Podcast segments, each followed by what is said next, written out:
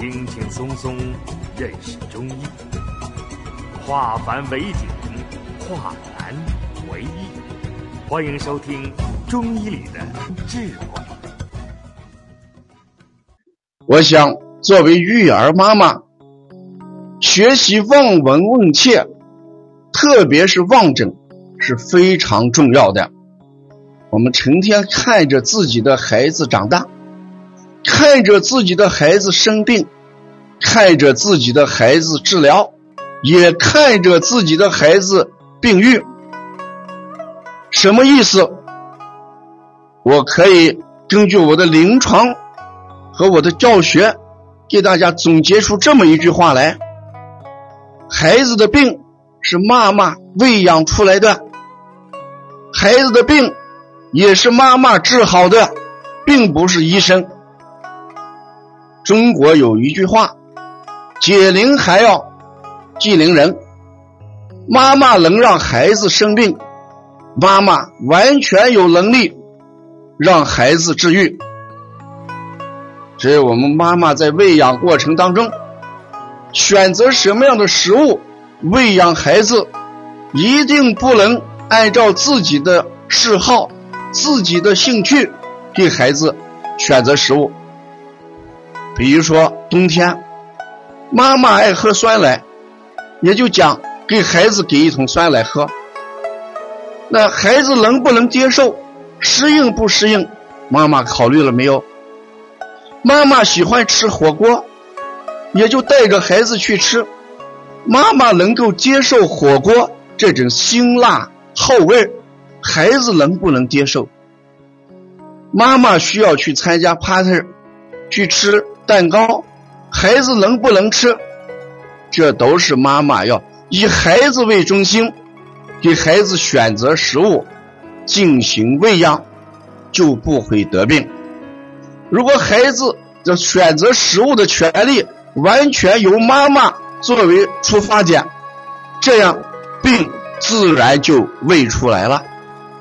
所以我今天晚上的立足点一定是放在妈妈群里边，让妈妈怎么样望着孩子给孩子做饭，怎么样望着孩子给孩子选择食物，怎么样望着孩子选择孩子参加什么样的 party，什么样的晚会，什么样的聚餐，什么样的饮食。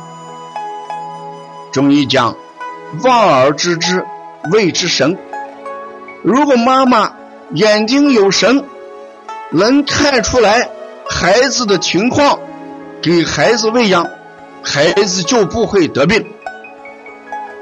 所以，病一定是妈妈喂养出来的，病也是妈妈治愈的。这就是我今天一个课题：病不是药治好的，病。也不是大夫治好的病，也不是打点滴治好的病，一定是妈妈治好的。那妈妈怎么样让孩子得病的？妈妈怎么样治病？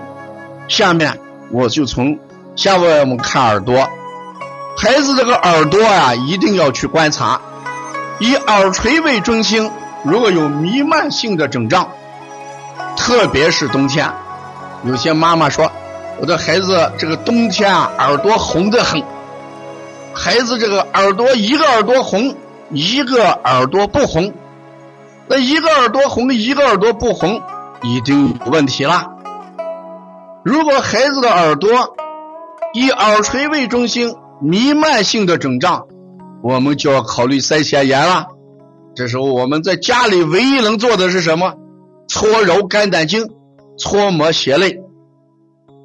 啊，妈妈提到，呃，我看提到到北京学习的问题，我们北京现场授课，呃，去年的十一月二十七号，在北京有一个同学会会长组织的课程要讲，明年我们可能刚开始安排的在深圳、杭州都要举行现场班，呃，我很想去北京，很想去北京，因为前年我女儿。去法国的时候，我在北京送过他。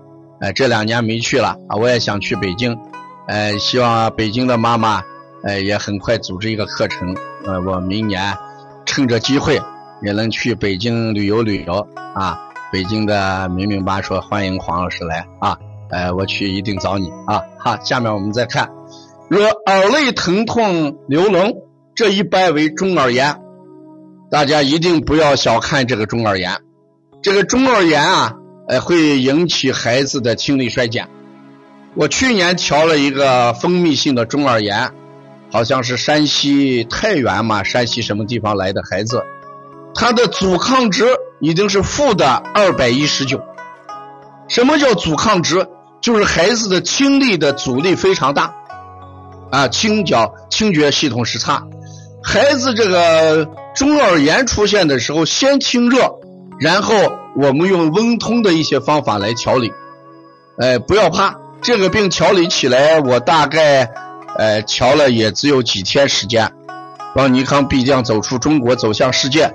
呃，王老师就是去年十一月份已经去日本，谈到了日呃邦尼康日本的发展问题。因为邦尼康王老师去日本学食育的时候，跟这个呃中国华人，就是华人日本的华人谈到邦尼康海外发展的问题，呃，我们也有一个安排啊。